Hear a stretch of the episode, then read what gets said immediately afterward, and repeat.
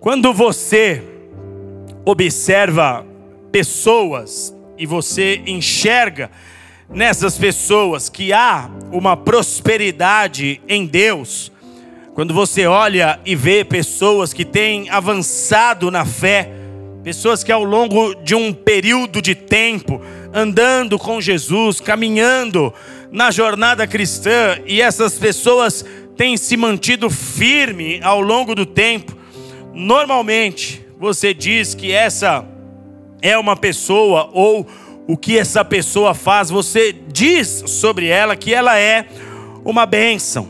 Você vê um ministério que te serve de inspiração e você fala: puxa, o ministério dessa pessoa é uma bênção.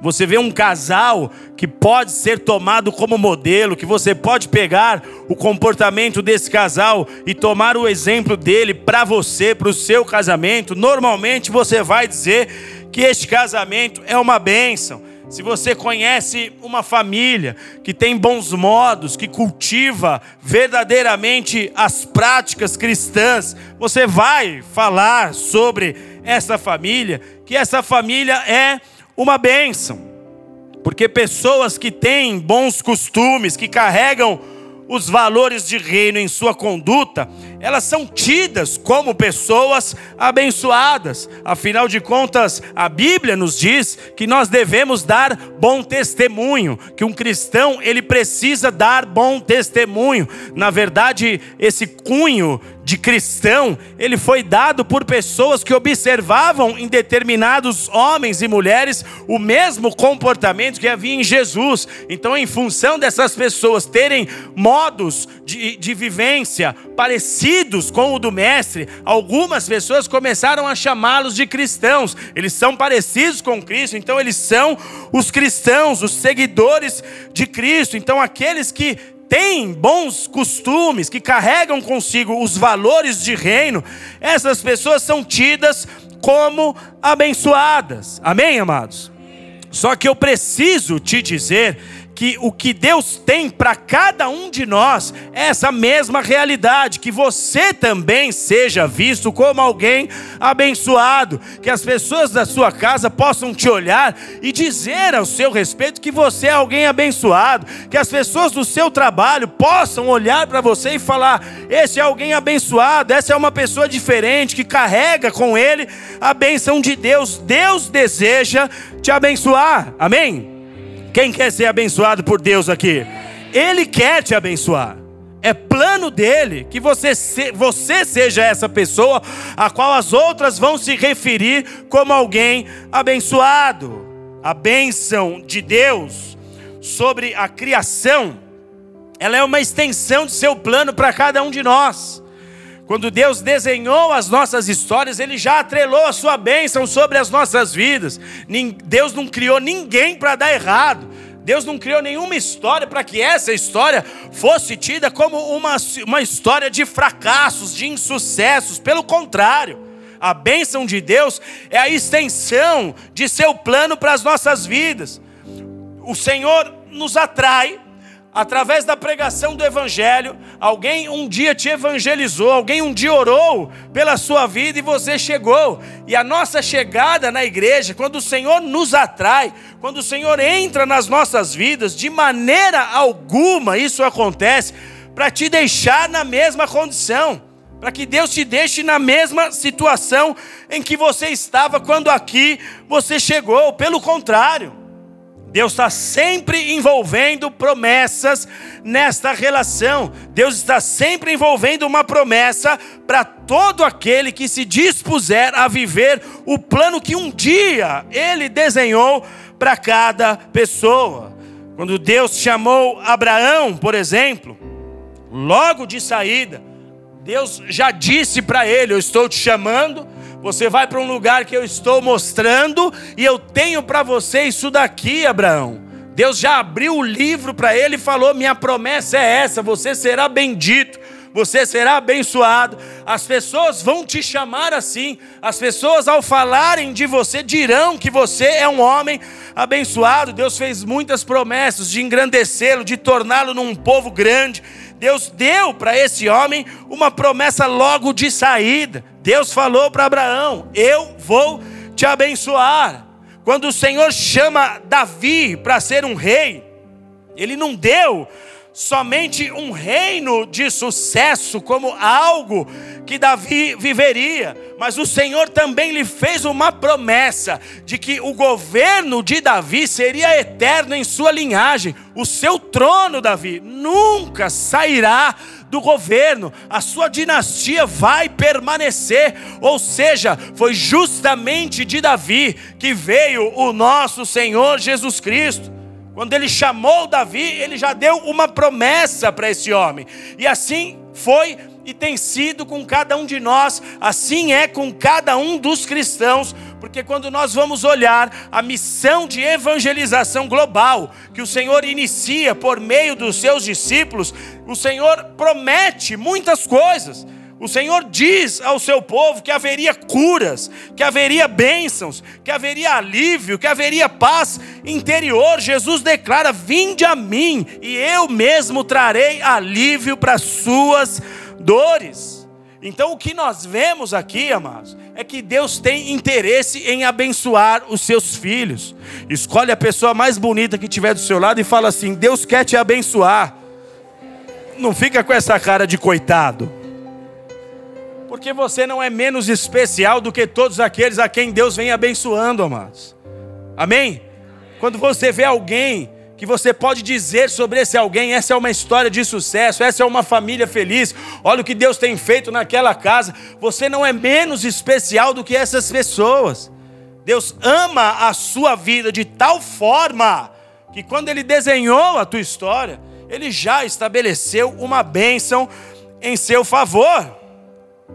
Então eu preciso te dizer aqui duas verdades, as quais você precisa saber sobre o fato de que Deus quer abençoar você. A primeira realidade é que Ele é um Deus de recompensas, amém? Ainda que Ele nos ensine e nos chame a andar com Ele por amor, não por barganha, mas Ele deixa claro em Sua palavra de que Ele é um Deus de recompensas. Hebreus capítulo 11, verso 6 diz assim: Sem fé é impossível agradar a Deus. Portanto, qualquer pessoa que dele se aproxima precisa crer que ele é real e que recompensa todos quantos se consagram a ele. Então, aqui está claro que é querer de Deus que todos nós sejamos recompensados. Amém, amados? Tudo o que o diabo te disser contrário a esta verdade são palavras ardilosas para te roubar do plano de Deus para a sua história. Está claro e evidente aqui. Ele deseja que nós nos aproximemos com fé e de tal forma, entendendo que Ele é um Deus de recompensas, galardoador daqueles que se consagram a Ele, daqueles que o buscam. A palavra deixa claro aqui que nós seremos sim recompensados por Deus em nossa busca legítima pela Sua face. Deus não te trouxe aqui para brincar com as tuas emoções. Deus não te trouxe aqui para brincar com os teus sonhos, para um dia gerar uma expectativa no teu coração e ali na frente te deixar frustrado. Deus não te trouxe aqui para te ensinar a reivindicar coisas no mundo espiritual, para ali na frente não te responder, não trazer essa colheita sobre a sua vida, porque isso não faz parte dele. Tudo o que vem nessa direção são palavras mentirosas e enganosas para te fazer pensar que Deus talvez seja um Deus punitivo, seja um Deus que não vai com a sua cara quando você comete falhas, quando você comete erros, e não tem nada a ver com isso. Nós sabemos que a Bíblia diz que Ele é juiz, mas o dia do juízo é vindouro. Até esse dia nós temos a chance de conserto diariamente, até que tudo se cumpra. Eu e você somos chamados ao nosso arrependimento diário, para que nunca nós venhamos a cair no juízo de Deus de forma terrível, para que nós possamos ser absolvidos por Ele. Mas o que nós precisamos entender é que Ele nos trouxe aqui para estabelecer sobre nós a sua bênção. Ele quer te abençoar, Ele se importa com a sua história, Ele se importa com o seu hoje, Ele se importa importa com o seu amanhã, Ele se importa com as suas dores, e você precisa ter essa clara revelação de quem Ele é. Então, duas verdades. A primeira é essa, de que Ele é um Deus de recompensas, e a segunda é que Ele é um Pai, em toda a essência da palavra Pai. Mateus capítulo 7, verso 9 diz: Qual dentre vós é o homem que, se o filho lhe pedir pão, lhe dará uma pedra, ou se o filho lhe pedir peixe, lhe entregará uma cobra? Se vocês, sendo maus, sabem dar bons presentes aos vossos filhos, quanto mais o Pai que está nos céus dará o que é bom aos que lhe pedirem. Ele é um pai em toda a sua essência. Ele é pai de amor. Um pai de amor corrige, sim ou não? Um pai que não ama deixa o seu filho cometer os atos que bem desejar, nunca corrige esse filho, nunca chama a atenção desse filho, e se você faz isso com o seu filho, você está gerando um futuro perigoso para ele, porque enquanto ele é criança, ele está no tempo em que você precisa corrigi-lo, porque se você não mata e esmaga a natureza de Adão enquanto ele é criança, você vai ter que lidar com a natureza de Adão lá na adolescência, e talvez você não tenha mais condições de reparar essa situação. O pai pai de amor corrige. A Bíblia diz que o filho que está sem correção não é filho. Então Deus nos corrige sim, Deus chama a nossa atenção sim, mas tudo para o bem tudo para que eu e você possamos ser inseridos na bênção que Ele tem para as nossas vidas. Então você pode até ter tido um mau referencial de pai nessa terra, Talvez esse nó de uma infância de dificuldades, talvez te leve a pensar até mesmo em abandono, porque talvez você tenha sido um filho ou uma filha abandonada, mas o fato do homem carnal que foi ou é o teu pai ter agido assim, isso não muda a natureza e a essência do Pai celestial, do como ele é. Ele é Deus de amor, ele é Pai ele tem um futuro,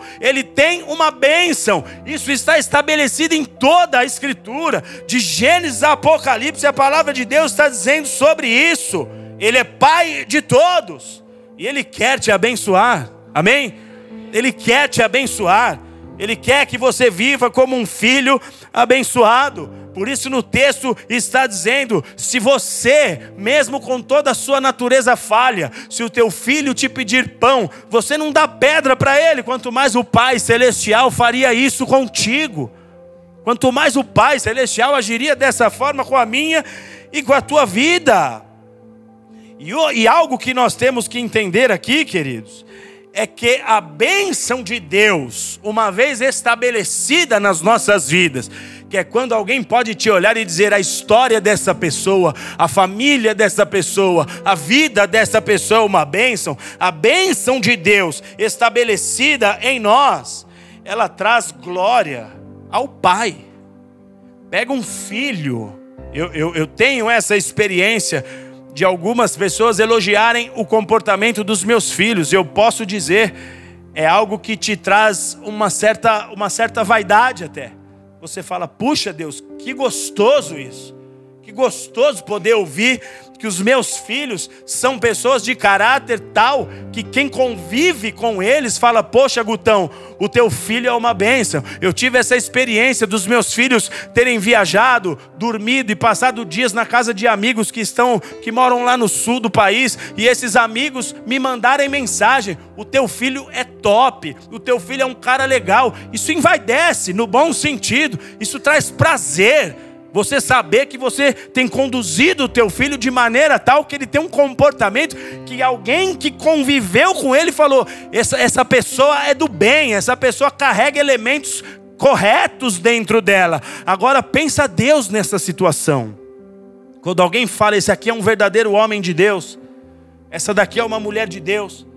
Quando alguém fala de você num ambiente em que você nem sabe que estão falando da sua vida, mas em vez das pessoas falarem coisas de rastros que foram deixados, rastros negativos, como você fazia no passado e eu também, mas essas pessoas dizendo: olha, Fulano é uma benção. Ele nos trata com respeito, ele tem um comportamento. Eu nunca vi um cristão dessa forma. Eu já vi cristão que mente, eu já vi cristão que trai, eu já vi cristão que faz não sei o que, que nem cristão poderiam ser chamados esses, mas aquele ali é diferente, aquela ali é diferente. Isso traz glória para Deus. O Senhor olha e fala: Esse é meu filho. Da mesma maneira como de Jesus, ele diz: Esse é o meu filho amado, eu me comprazo, eu me alegro nele. Então você ser abençoado além do benefício que você mesmo terá na sua vida, isso gera glória ao nome do Pai, isso traz satisfação ao coração de Deus. Por isso, entenda, coloca um sorriso aí no teu rosto, porque hoje é uma noite que o Senhor está derramando um óleo de alegria sobre a sua vida, Ele tem um renovo para a tua história, Ele mesmo está atrelando a bênção dele sobre a sua vida. Já prepara o seu coração como uma terra fértil, começa a dizer para Ele: agora eu sou uma terra fértil, o meu coração é uma terra fértil, derrama sobre mim essa novidade, porque é exatamente o que Ele tem para você nessa noite. Aplauda Jesus bem forte. Ele tem uma bênção para a tua história. Não pense menos do que isso. Abra aí tua Bíblia comigo no Evangelho de João, capítulo 2. Ele quer te abençoar. Ele quer e vai te abençoar. Evangelho de João, capítulo 2. Quem achou, dá um glória a Deus aí. A partir do versículo 1 diz assim o texto: Houve um casamento em Caná da Galileia, e a mãe de Jesus estava ali. Jesus e seus discípulos também haviam sido convidados para este casamento. E tendo acabado o vinho, a mãe de Jesus lhe disse: Não tem mais vinho. E respondeu-lhe Jesus: Mulher, que tenho eu contigo? Ainda não chegou a minha hora. A sua mãe disse aos serventes: Fazei tudo o que ele disser. Ora, estava ali seis talhas de pedra que os judeus usavam para as purificações e cada uma levava duas ou três metretas, e disse-lhes Jesus: Enchei de água essas talhas, e encheram-nas até em cima. Então lhes disse: Tirai agora e levai ao mestre de cerimônia. E eles assim o fizeram. E logo que o mestre de cerimônia provou a água transformada em vinho, não sabendo de onde viera, se bem que sabiam os serventes que tinham tirado a água, ele chamou o noivo e disse: Todos colocam primeiro o vinho bom, e quando já beberam fartamente, então colocam o vinho inferior. Mas você guardou este bom vinho até agora. Este, o primeiro dos sinais miraculosos, Jesus realizou em Caná da Galileia, e assim revelou a sua glória, e seus discípulos creram nele até aqui somente. Nós temos aqui neste texto o relato de um milagre que Jesus realizou, um milagre que aconteceu numa festa de casamento, geralmente festa de casamento, elas nos surpreendem com alguns acontecimentos, às vezes saem, as coisas saem do script, as pessoas se preparam da melhor maneira, mas às vezes acontecem coisas que não estavam nos planos. Foi o que aconteceu nessa festa aqui. Uma festa de casamento nos moldes judaicos. Ela durava cerca de uma semana. Em alguns casos duravam dois dias, no mínimo. Não, não, não, tinha festa que durasse menos de dois dias, mas a grande maioria eram festas de cerca de uma semana. Então os parentes vinham de longe, eles já vinham com os seus pertences, preparados para dormir, para ficar ali por toda uma semana. Geralmente em cidades pequenas, as pessoas da cidade, então não eram somente os vizinhos de porta, mas as pessoas da cidade vinham também para participar dos festejos de casamento. As pessoas se uniam de tal maneira que eles deixavam de trabalhar por uma semana para celebrar aquele casamento. Então, casamento na cultura judaica tinha e tem até hoje uma relevância altíssima dentro das tradições do povo judeu.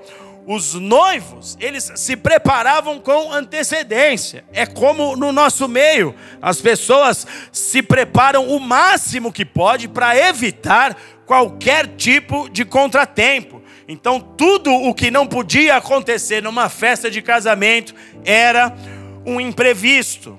Jesus estava nesse casamento. Jesus era a figura ilustre nesse casamento em Caná da Galileia. A sua mãe, Maria, também estava no mesmo ambiente, os seus discípulos também estavam nesse casamento. E diz o texto que a certa altura da festa, o que ninguém queria que acontecesse, aconteceu. O tal do imprevisto. Em dado momento, alguém percebeu que o vinho tinha acabado. Só que o vinho acabar numa festa de casamento significava um fiasco para os noivos. É tipo para nós hoje não ter o jantar, não tem nada para comer. E geralmente casamento é assim. Eu que muitas vezes estou na figura de celebrante, eu chego já para fazer a cerimônia, mas as pessoas já estão lá muitas vezes há horas. A noiva marca o casamento para as 18 e as pessoas chegam às 18, só que o casamento vai acontecer às 21. Então eu procuro ser breve, inclusive, nas minhas ministrações, porque eu, eu, eu daqui, os noivos não vêm, mas eu daqui eu vou vendo a cara de tristeza das pessoas. Sobretudo porque grande parte da plateia, em muitos casos, nem cristãos eles são. Então eles não querem ouvir a pregação, eles não estão ali por isso, eles é, é tipo aniversário de criança, só vim para comer. Então as pessoas estão ali loucas para que aquele evento acabe o mais rápido possível. E, e, e, e trabalhe o máximo para fugir de qualquer contratempo. Então você imagina nessa festa que as pessoas já estão lá há horas esperando a noiva chegar. E parece que na nossa cultura é cultura a noiva se atrasar. Você imagina não ter comida, é caos. Eu lembro de um casamento que eu fiz, acho que foi do espelho, foi o seu casamento, filha. Que enquanto eu pregava, as pessoas já estavam comendo. Eu não sei quanto tempo você se atrasou, mas as pessoas começaram a comer durante a cerimônia. Eu falei, Jesus, acho que deu minha hora. Vou embora, vou dar o amém logo. Então, imagina esse cenário de não ter comida. É, é um fiasco. E foi o que aconteceu aqui o vinho ter acabado nesse casamento significava um problemaço. A nossa festa vai ser mal falada, a nossa festa vai ser mal vista. Eles tinham se preparado com meses de antecedência. Como assim acabou o vinho? Porque o vinho, na cultura judaica e nos casamentos daquele povo, ele era um dos elementos chaves na festa de casamento. Por quê? Porque o vinho era um símbolo de alegria. E ter acabado o vinho naquele casamento significava o fim da alegria. É você que faz aquelas festas no teu prédio, vem o síndico e desliga o som. Era o fim da alegria, não tem mais razão de nós estarmos aqui. Acabou. Só que antes de nós prosseguirmos aqui na questão do texto, eu quero rapidamente te falar sobre a questão do vinho, porque eu sei que às vezes isso ainda é tabu para muitas pessoas que não têm entendimento do que era esse vinho. Então vem comigo aqui. Existia, sim, muito vinho alcoólico desde os tempos de Noé. A Bíblia nos conta que Noé se embriagou. Noé bebeu tanto vinho que se embriagou. Só que a Bíblia também ela é contra a embriaguez. A Bíblia repudia a embriaguez. Efésios capítulo 5, verso 18 diz assim: Não vos embriagueis com vinho que leva à devassidão. Olha o que a Bíblia está nos dizendo, porque há alguns irmãos que gostam desse tema para debater e discutir sobre poder ou não poder tomar o vinho. Eu não sou dessa linha, não. Eu penso naquilo que honra ou não honra a Deus. E eu aprendi que não honra a Deus eu ficar bem louco. Não honra a Deus eu ficar cheio de brisa, de álcool no meu corpo. O texto é claro, a Bíblia é clara em dizer que o Senhor é totalmente contra a embriaguez. Não vos embriagueis com vinho que leva à devassidão.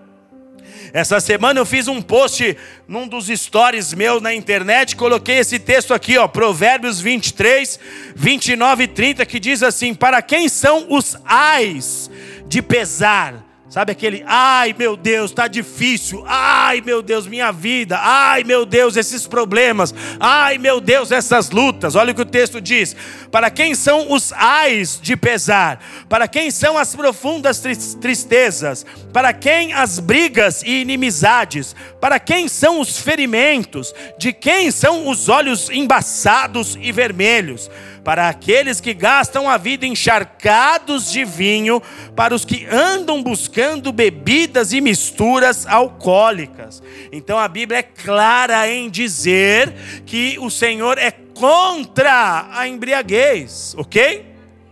Então o que, que nós precisamos saber sobre o vinho? Porque Jesus está numa festa que tinha vinho, sim ou não? Jesus está numa festa que tinha vinho, sim ou não?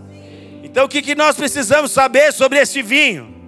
Nos dias de Jesus, existiam muitos tipos de vinho no Império Romano. Os relatos citam que existiam mais de 150 tipos de vinhos alcoólicos nos dias de Jesus. E as pessoas tomavam muito vinho, porque nem sempre a água que eles tinham para beber era uma água de boa qualidade. Então, o vinho alcoólico, ele acabava por se tornar uma opção para que essas pessoas pudessem fugir dos riscos de contaminação com aquela água. Só que eles não tomavam o vinho como se tem costume nos dias de hoje. Os romanos costumavam diluir o vinho em água, podendo ser essa diluição um para dois, uma porção de vinho para duas de água, ou como na maioria dos casos, essa diluição chegava a ser um para oito, era uma medida de vinho para oito medidas de água. Então eles tomavam esse vinho extremamente diluídos, amém? O apóstolo Paulo, ele tinha um filho na fé chamado Timóteo, e em dado momento ele dá uma orientação para que Timóteo ele, ele diluísse o vinho em água para evitar as doenças provenientes da água.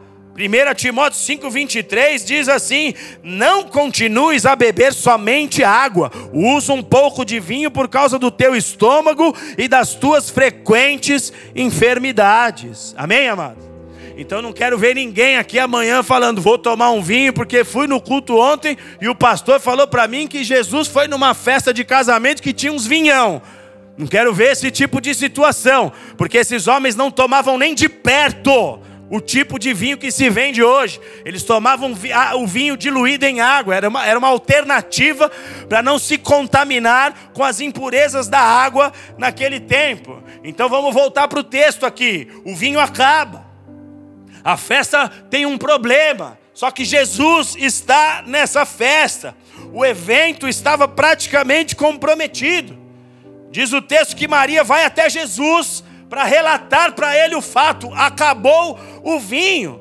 Só que Jesus, ele mesmo disse, só fazia aquilo que o Pai mandava. Então ele não saía fazendo curas e milagres aleatoriamente. Ele fazia aquilo que o Pai o direcionava, ele fazia aquilo que o Pai sinalizava para ele. E o ministério público de Jesus, ele tinha apenas algumas horas de acontecimento. Jesus literalmente tinha acabado de sair da caverna, ele tinha acabado de se batizar. O seu ministério recém tinha iniciado nessa terra. Quando Maria vai falar para ele sobre o fato de que o vinho tinha acabado, Jesus meio que deu de ombro para Maria. O que, que eu tenho a ver com isso? Tenho nada a ver, vim num casório aqui, estou esperando vir uma coxinha, pô não, não me inquiete, não chegou minha hora, ele diz. Só que logo em seguida, no versículo seguinte, diz que Jesus manda ir buscar água, porque ele estava prestes a realizar um milagre. Algo aconteceu nesse gap de tempo entre Maria falar com ele e ele pedir para trazer água. Eu acredito que o pai falou: Filhão, mete bronca, põe a mão aí começou o que a gente aguardou por séculos. Essa é a hora. Mostra aos homens, mostra a essas pessoas ao que você veio. Então Jesus manda buscar água e ele manda encher seis talhas de pedra. Essas talhas eram uma espécie de reservatórios, eram grandes reservatórios de água feitos de pedra. Essa, essas águas que ficavam nesses reservatórios, eles eram usados para as purificações dos judeus. Os judeus tinham muitas práticas de purificação, eles lavavam os seus objetos, seus utensílios de adoração, lavavam as suas mãos, eles nunca chegavam diante de Deus para consagrar algo ou para cultuar ao Senhor estando sujos, eles tinham esse hábito de se purificar, então essas talhas eram usadas para isso, esse, esse, esses recipientes, esses reservatórios de pedra, e calcula-se que cada um desses desses reservatórios, cada uma dessas talhas pudesse receber até 100 litros de água. Então, entra no texto aqui, Jesus está mandando os caras numa festa de casamento pegar 600 litros de água. 600 litros de água. Existe uma, uma, uma cidade próxima, nessa região da Galileia, que tinha uma fonte, e muito provavelmente esses homens vão até aquela fonte buscar essa água, porque era um volume considerável de água. Quando essa água chega, Jesus então faz o seu milagre, ele faz com que aquela água se torne vinho e ele dá para o mestre Sala provar. O mestre Sala prova, chama o noivo e quando ele dá ao noivo uma prova daquela água transformada em vinho, diz o texto que aquele homem ficou maravilhado.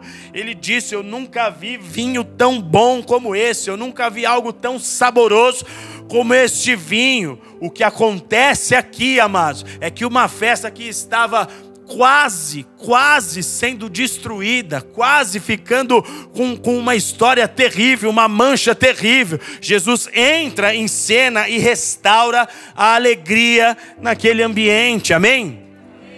Agora preste atenção aqui. O sabor dos alimentos ele está diretamente ligado às reações do cérebro.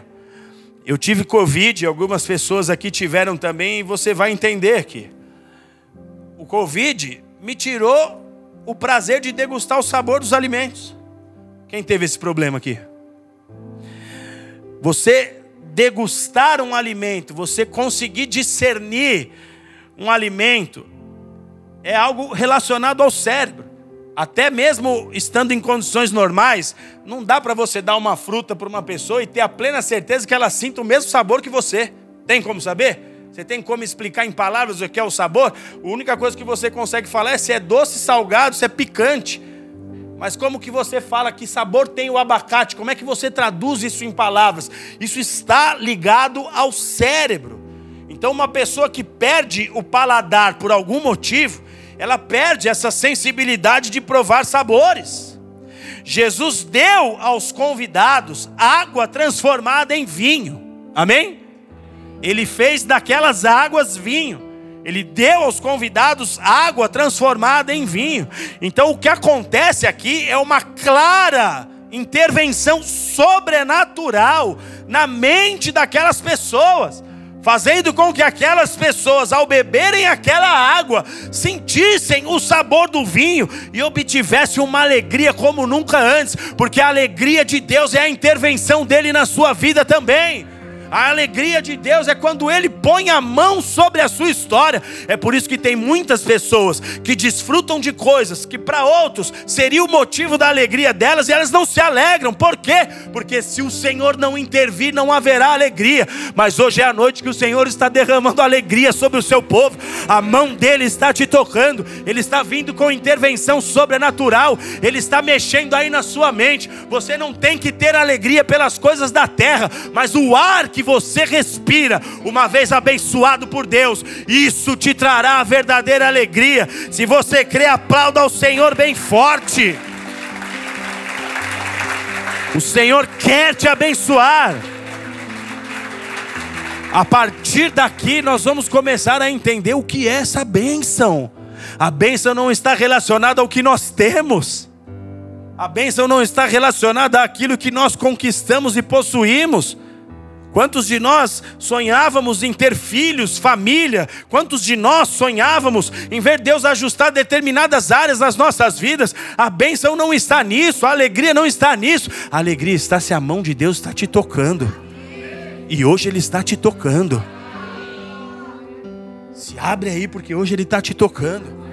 Ele está colocando a alegria dele dentro de você. O mestre de cerimônia, quando ele chama o noivo, ele diz: Olha, todos colocam primeiro o vinho bom, e quando todos já beberam fartamente, então se coloca o vinho inferior. É a malandragem, a famosa malandragem. Acho que tinha uns brasileiros nessa festa. Os caras põem o vinho bom quando está todo mundo bem louco, põe o ruim. Ninguém vai entender mais nada. O noivo diz para o mestre de cerimônia isso. Ao contrário, o mestre de cerimônia fala para o noivo: olha, todos colocam primeiro o vinho bom, e quando todos já beberam fartamente, então coloca o inferior, mas tu guardaste até agora o melhor vinho. Sabe o que é isso aqui, amados? Jesus veio inverter a lógica do mundo. Enquanto pessoas atribuem sua alegria a coisas, ele está dizendo: Eu sou sua alegria. Jesus veio inverter a lógica do mundo. Enquanto todos davam o melhor primeiro e depois o ruim, Jesus nos mostrou aqui que sempre, sempre, diga sempre, diga mais uma vez, sempre, diga assim: sempre o melhor de Deus está por vir. Mais uma vez, sempre o melhor de Deus está por vir. O melhor de Deus não foi o que ele realizou no passado, não, na sua história. O melhor de Deus não foi o que você viveu em outra estação da sua vida, porque sempre, diga sempre, sempre o melhor de Deus está por vir. E aqui Jesus nos revela isso. Pode aplaudir Jesus. Sempre o melhor de Deus está por vir. Jesus continua invertendo lógicas. Não importa a sua condição. Não importa quem você seja, não importa quais são as dores que você está hoje enfrentando aí, não importa quais os problemas que te acometeram nesta vida, não importa, Ele continua invertendo lógica, Ele continua invertendo lógica, e Ele tem bênção para a tua vida, Ele tem uma bênção para você. Toda pessoa que se chega no Evangelho, que começa a receber as boas novas pelas primeiras vezes, essas pessoas são nutridas exatamente por esse tipo de esperança. A pessoa vem, começa a ouvir a palavra de Deus, e ela começa a ser fortalecida. Ela veio de um lugar obscuro, ela vem para a luz, ela fala: agora minha vida vai, agora eu estou ouvindo a verdade, agora tudo faz sentido. Essa pessoa é nutrida com esse tipo de pensamento. Só que com o passar do tempo e com o calor das lutas, muitos acabam perdendo de vista que o Senhor sempre tem o melhor por vir. Não importa se você é novo na fé, se você já tem muito tempo de caminhada, essa é uma verdade imutável. Imutável. O nosso Deus não é refém das circunstâncias desta terra. Então diga mais uma vez: sempre, o melhor do meu Deus está por vir mais uma vez, sempre. O melhor do meu Deus está por vir. Aplauda Jesus por isso.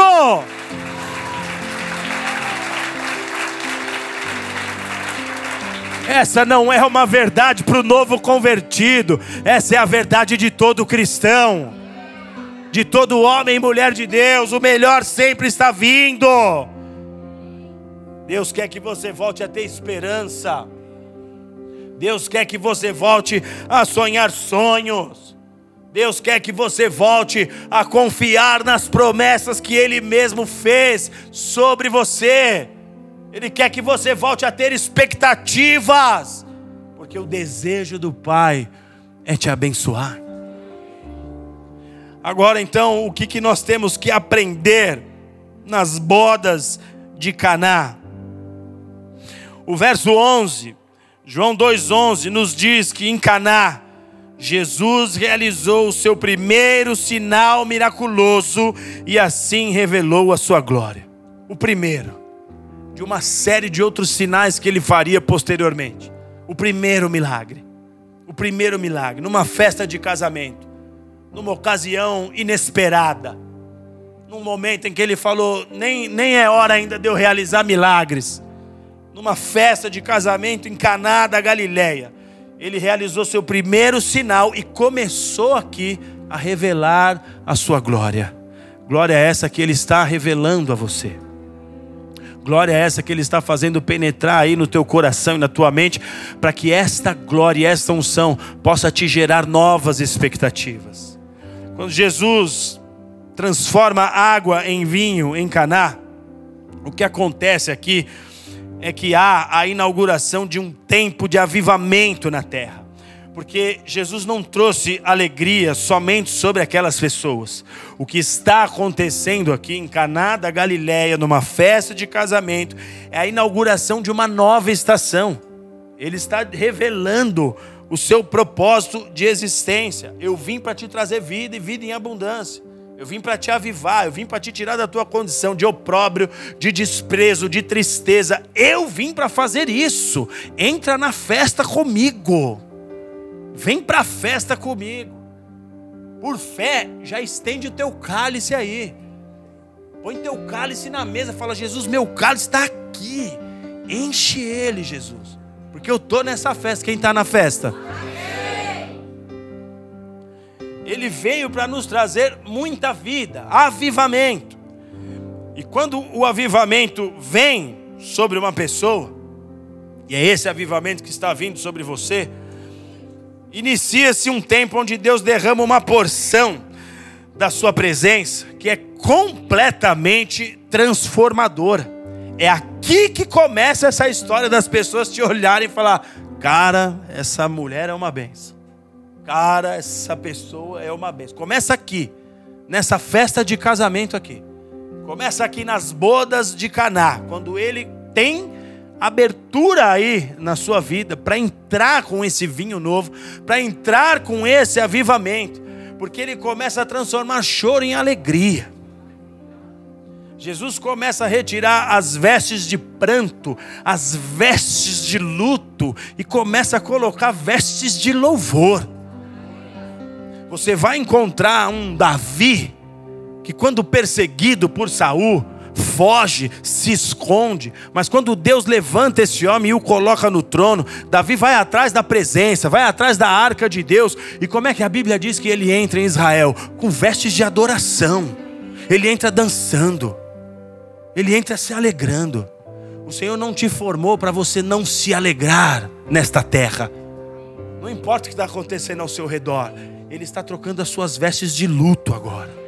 Ele está trocando as suas vestes de luto, ele está te dando vestes de alegria. O diabo tenta imitar isso, sabe onde? Lá no carnaval, nos abadás, que é a veste de alegria, que três dias depois, quatro dias depois da festa, vem cinzas, vem dor, vem tristeza, vem derrota, vem amargura, vem depressão, vem gravidez indesejada, vem aborto, vem uma onda de destruição sobre pessoas. Mas não é essa veste que o Senhor está colocando em você agora. As vestes que o Senhor te coloca agora são as vestes da verdadeira alegria, daquele que canta no chuveiro, daquela que lava a louça, que cuida da casa com alegria. Um dia eu me peguei, já testemunhei aqui. Eu me peguei no supermercado reclamando: que trampo louco é esse? Pega na gôndola, põe no carrinho. Aí você põe o pesado embaixo, o leve em cima para não amassar. Quando chega no porta-mala do carro, o leve está em cima. Aí você tem que fazer uma manobra para o pesado ir para baixo e o leve ir para cima. E aí depois, quando vai tirar, e aí é sacola. E o cara do mercado ele dá um nó do inimigo, porque não abre depois esse nó. É loucura. Aí tem que acondicionar nos, nos armários. Aí para comer, para virar uma simples comida. É uma história. Só que bem-aventurado é o que vive essa história com alegria. Porque um dia o Senhor falou para mim: Meu filho, tá tão mais fácil hoje. Imagina o cara que tinha que ir lá pegar no pé, ah, sol, trazer o saco nas costas. Sua colheita é na gôndola. Ó. Você fala: Hoje eu vou para o pomar. Hoje eu vou para a colheita aqui. na gôndola do mercado, com ar condicionado. Às vezes tem uma música ruim lá, mas a pastora vai de fone. Quando eu vou também eu ponho fone. E, e, e tá doce. Porque a tua alegria não está em coisas. E aí você aprende a valorizar pequenas coisas, coisas simples, vão te fazendo dar glória. Por quê? Porque você está com as vestes de alegria, está trocando a sua veste agora aí, ó. Abre o peitão para ele e fala: troca tudo, Jesus. Eu não quero ficar com nenhum calçado daquele abadá velho de tristeza. Eu quero as vestes de alegria. Fala: Eu vou te dar uma coroa em vez de cinzas. Eu vou te fazer sorrir, filho. Porque eu tenho uma bênção para a tua história. O salmista dizia, Salmo 30, verso 11: O Senhor converteu o meu pranto em dança, tirou o meu traje de luto e me deu vestes de alegria. Ele está trazendo cura para sua ferida, Ele está trazendo prazer. Você sai desse lugar nesta noite com uma nova realidade. Vai adorando, declare palavras de adoração. A sua estrutura está sendo transformada, a sua mente está sendo transformada. Ele está intervindo na tua causa. Em Caná nós aprendemos que ele veio para trazer vida. Em Caná nós também aprendemos que Deus é poderoso para fazer muito mais do que nós imaginamos. Ele revelou ao mundo em Caná que ele pode fazer mais do que você imagina. Que ele pode fazer mais do que nós imaginamos.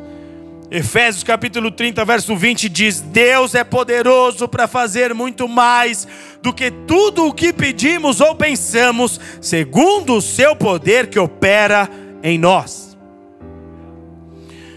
Deus pode fazer mais do que aquilo que você pede. Ele pode. Eu preciso te dizer isso nessa noite. E eu preciso te dizer também que você pode pedir a Deus. Não é pecado você pedir a Deus, é lícito. O diabo é, é o que muitas vezes quer fazer você acreditar que você não tem, não tem condições de pedir, que você não pode, você é indigno de pedir. Olha, todos nós somos indignos. Quem nos dignifica é Jesus Cristo. A Bíblia diz que Ele é o nosso intercessor junto ao Pai. E é por isso que Ele nos ensinou: tudo quanto pedirdes em meu nome, eu os farei. Então eu tenho que pedir em nome dele, porque Ele vai falar: o Pai, é um filho ali, ó. É uma filha que tem algumas dificuldades. Às vezes, alguns problemas mais sérios, mas eu estou acompanhando, eu estou cuidando. Eu olho o interior dela, eu olho o coração e sei que tem verdade lá, pai. É cadeia emocional. Ela sofreu muito na mão dos rapazes. Hoje ela está igual uma doida, quer beijar todo mundo, mas eu vou ajudar ela, pai. Eu vou ajudar. Não pode ver um irmão que ela já quer abraçar, mas eu estou ajudando ela, pai. Ele intercede por você. Pai, aquela ali está desesperada, pai, porque está ficando velha. Esses dias me contou um sonho que ela teve, que ela viu um barco na praia com o nome dela. E ela falou: Tive uma revelação de que eu não vou casar, que eu vou ficar encalhada para sempre, porque eu vi lá o barco com o meu nome. Não é, pai, ela não sabe. Já preparei um pãozão para ela, eu vou abençoar ela, pai. E aí ele intercede. Eu vi uns glória aí. É assim que funciona estou intercedendo por ela, Pai. E Ele é o nosso intercessor junto ao Pai. Então eu preciso te dizer: você pode pedir. Você pode pedir, é lícito pedir. Eu sempre me considerei um filho pidão. Sempre me considerei. Eu sou daqueles que pido mesmo. E eu me lembro que eu era adolescente, um dia brotou lá uma profecia do Nostradamus. Quem lembra do Nostradamus? profeta do inferno, que falou que em 1998 ia ter uma guerra mundial. 1998 era o ano que eu faria 18 anos, e eu ia participar dessa suposta guerra mundial, estava lascado. E eu falei: não, só quero jogar bola, não quero ir para guerra. Não quero. E eu, na época, que usava droga, hein? Presta atenção nisso, usava droga. E eu comecei toda noite a falar: Deus, eu não quero ir para o exército, eu não quero ir para o exército, eu não quero ir para o exército. Me ajuda, já me livra. Estava longe os 18 ainda. Falei, já me livra desse negócio, eu não quero ir para o exército. Só que um dia, eu, mesmo louco, usuário de drogas, eu falei: se eu estou pedindo para Deus me livrar do exército, imagino eu que automaticamente eu estou pedindo para Deus colocar outra pessoa no meu lugar. Falei: pera, Deus, vamos melhorar a oração. Me livra e coloca um voluntário. Você tem que saber pedir. Me livra e coloca um voluntário. Eu pensei no, nisso. E amados, quando eu fiz 18 anos, eu fui selecionado. Tirei as medidas do capacete, da bota, da roupa, tudo. Fui pego. E eu não queria. E eu lembrava, falava: olha, Deus me abandonou, então eu vou continuar nessa loucura que eu estou mesmo. Que a gente é meio assim, né? E eu fui selecionado, eu estudava informática na época, me direcionaram para uma ala do quartel para trabalhar em escritório. E eu fui entre cinco rapazes selecionado o number one. Ficamos 15 dias lá porque eles queriam fazer teste de aptidão. Se eu pulasse assim, eles não iam me pegar. E eu falei, minto ou não minto que eu sou assim, né? Aí só que eu pensava também, mas Deus está vendo. Puxa, vou me lascar se Deus ver que eu fiz isso. E eu fui. 15 dias nós ficamos nesse processo seletivo. E sabe o que tinha entre os cinco? Diga assim, um voluntário. Diga aí para você alimentar a tua fé. Fala aí, um voluntário. Tinha um voluntário. Os caras liberaram os outros quatro, os outros quatro e ficaram com aquele um voluntário. Aplaude a Jesus aí. Porque eu estou falando aqui, eu estou falando aqui de um homem ímpio, ímpio, que usava drogas, mas que teve coragem de fazer uma oração diante de Deus por que, que você, que é filho do Deus Altíssimo, que está aqui, dando a tua vida a Deus, você tem suas dificuldades, eu sei, mas Ele enxerga você como um filho amado. Você pode pedir, você pode pedir. Tem gente que não recebe porque não pede. A Bíblia diz: bata na porta, bata na porta. Você pode pedir sim, é lícito para você pedir sim. Tem gente que não recebe porque não pede, mas tem gente que não recebe também porque pede errado porque pede coisas contrárias à palavra de Deus, porque pede coisas contrárias aos propósitos que Deus tem para a sua vida, mas Ele tem poder para fazer mais do que pedimos. Em Caná nós aprendemos também que em Jesus Ele pode fazer mais do que nós pensamos. Ele tem poder para fazer mais do que nós pedimos e Ele tem poder para fazer mais do que nós pensamos. Quem tem sonhos aqui que ainda não se realizaram? Volte a sonhar, porque sonha aquilo que você está pensando. Você já sonhou em empreender? Eu conheço histórias aqui. Você já sonhou em empreender? Você já sonhou em fazer coisas novas, você já sonhou em dar outros passos, você já sonhou em crescer na sua família, no seu ministério, em tantas áreas da sua vida. Esses sonhos pode voltar a sonhar. Muitas pessoas não conseguem ver certas realizações em suas vidas porque não pensam, ou seja, porque não sonham, ou se sonhavam, porque deixaram de sonhar. Mas o nosso Deus, Ele tem poder para fazer mais do que aquilo que nós pensamos, mais do que o que você é capaz de sonhar, mais do que você é capaz de enxergar por fé, mais do que isso, Ele tem poder para fazer. Deixa eu te ensinar aqui um princípio um princípio que nunca mais vai fazer você parar de sonhar. Um princípio que, se você entender agora, que você nunca mais vai deixar de sonhar sonhos em Deus. É um princípio bíblico chamado princípio do direito comum. O que, que esse princípio nos diz? Que daquilo que você participa, preste atenção, daquilo que você participa, você tem o direito de se beneficiar dos resultados gerados ali. É direito teu. O teu Deus enxerga desta forma. 1 aos Coríntios 9, verso 7 diz assim: Quem serve num exército à sua própria custa. Veja bem, se você é um soldado, você é custeado por alguém. Olha o que o texto está dizendo. Quem é que serve num exército à sua própria custa? Ninguém. Você é um soldado do Senhor? Você está dedicando a sua vida ao Senhor? Quem te custeia é o Senhor. Deus não fica devendo ninguém, não. Quem te custeia é o Senhor. O texto diz assim: quem cultiva uma vinha e não se alimenta do seu fruto, não existe, porque o teu Deus é um Deus de justiça. Se você semeia, se você cultiva, tudo aquilo que você semear vai gerar para você um fruto, a colheita será inevitável, até mesmo as más sementes, até mesmo as más sementes. Plantou bobeira, vai colher bobeira. Mas o princípio é esse aqui, o princípio do direito comum. Tudo o que você cultiva, quem é que cultiva uma vinha e não se alimenta do seu fruto? Deus não vai te deixar sem colheita. E diz assim também: quem é que apacenta um rebanho e não pode beber do leite que é produzido? Não existe diante de Deus. Não existe diante de Deus esse tipo de situação. Por isso que a Bíblia vai nos dizer que no Senhor o seu trabalho jamais será em vão. Jamais. Pensa numa empresa que cresce a cada ano e que o dono dessa empresa, ele resolve dar a cada colaborador o direito de ganho aumentado. Então a empresa cresce, você cresce junto com a empresa. Os lucros da empresa aumentam, os seus rendimentos também aumentam. É assim que funciona no reino de Deus. O texto continua dizendo, 1 Coríntios 9, verso 8: Porventura, isso que vos digo é apenas um mero ponto de vista humano? Olha o que Paulo está dizendo aqui.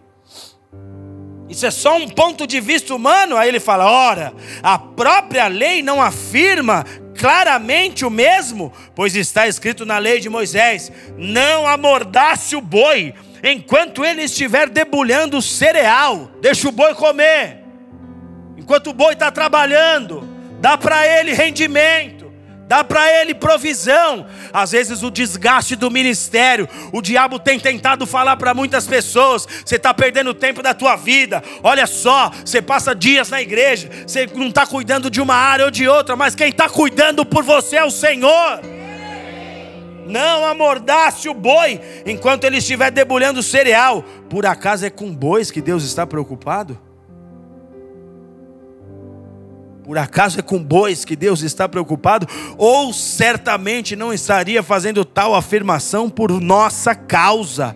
É evidente que é em nosso favor que esse princípio foi escrito, pois o lavrador, quando ara a terra, o debulhador, quando tira as cascas das sementes, deve fazê-lo na esperança de participar dos resultados da colheita. O teu Deus quer te abençoar. O teu Deus está estabelecendo uma nova realidade sobre você. Levante suas mãos aos céus. Peça para Ele agora mudar a sua condição. Não perca esse momento por nada. Talvez você está aqui nos seus primeiros cultos. Talvez hoje é a sua primeira vez. Erga suas mãos aos céus, porque você agora está atraindo essa bênção sobre a sua vida. Deus criou todos os meios possíveis para que essa verdade nos alcance. Ele deixou a sua palavra, ele deixou princípios e ele está atrelando a sua bênção sobre nós. Quando você vê alguém que você declara essa pessoa é abençoada, Deus está dizendo: Eu tenho uma bênção para você também. Não é só para aquele lá, não, não é só para aquela família, não, é para você também. Não importa quem você seja, não importa de onde você veio, Ele está te tocando agora. Oh, rabacote andará Aplauda Jesus mais uma vez. Aplauda Ele, pois Ele é poderoso. Feche os teus olhos.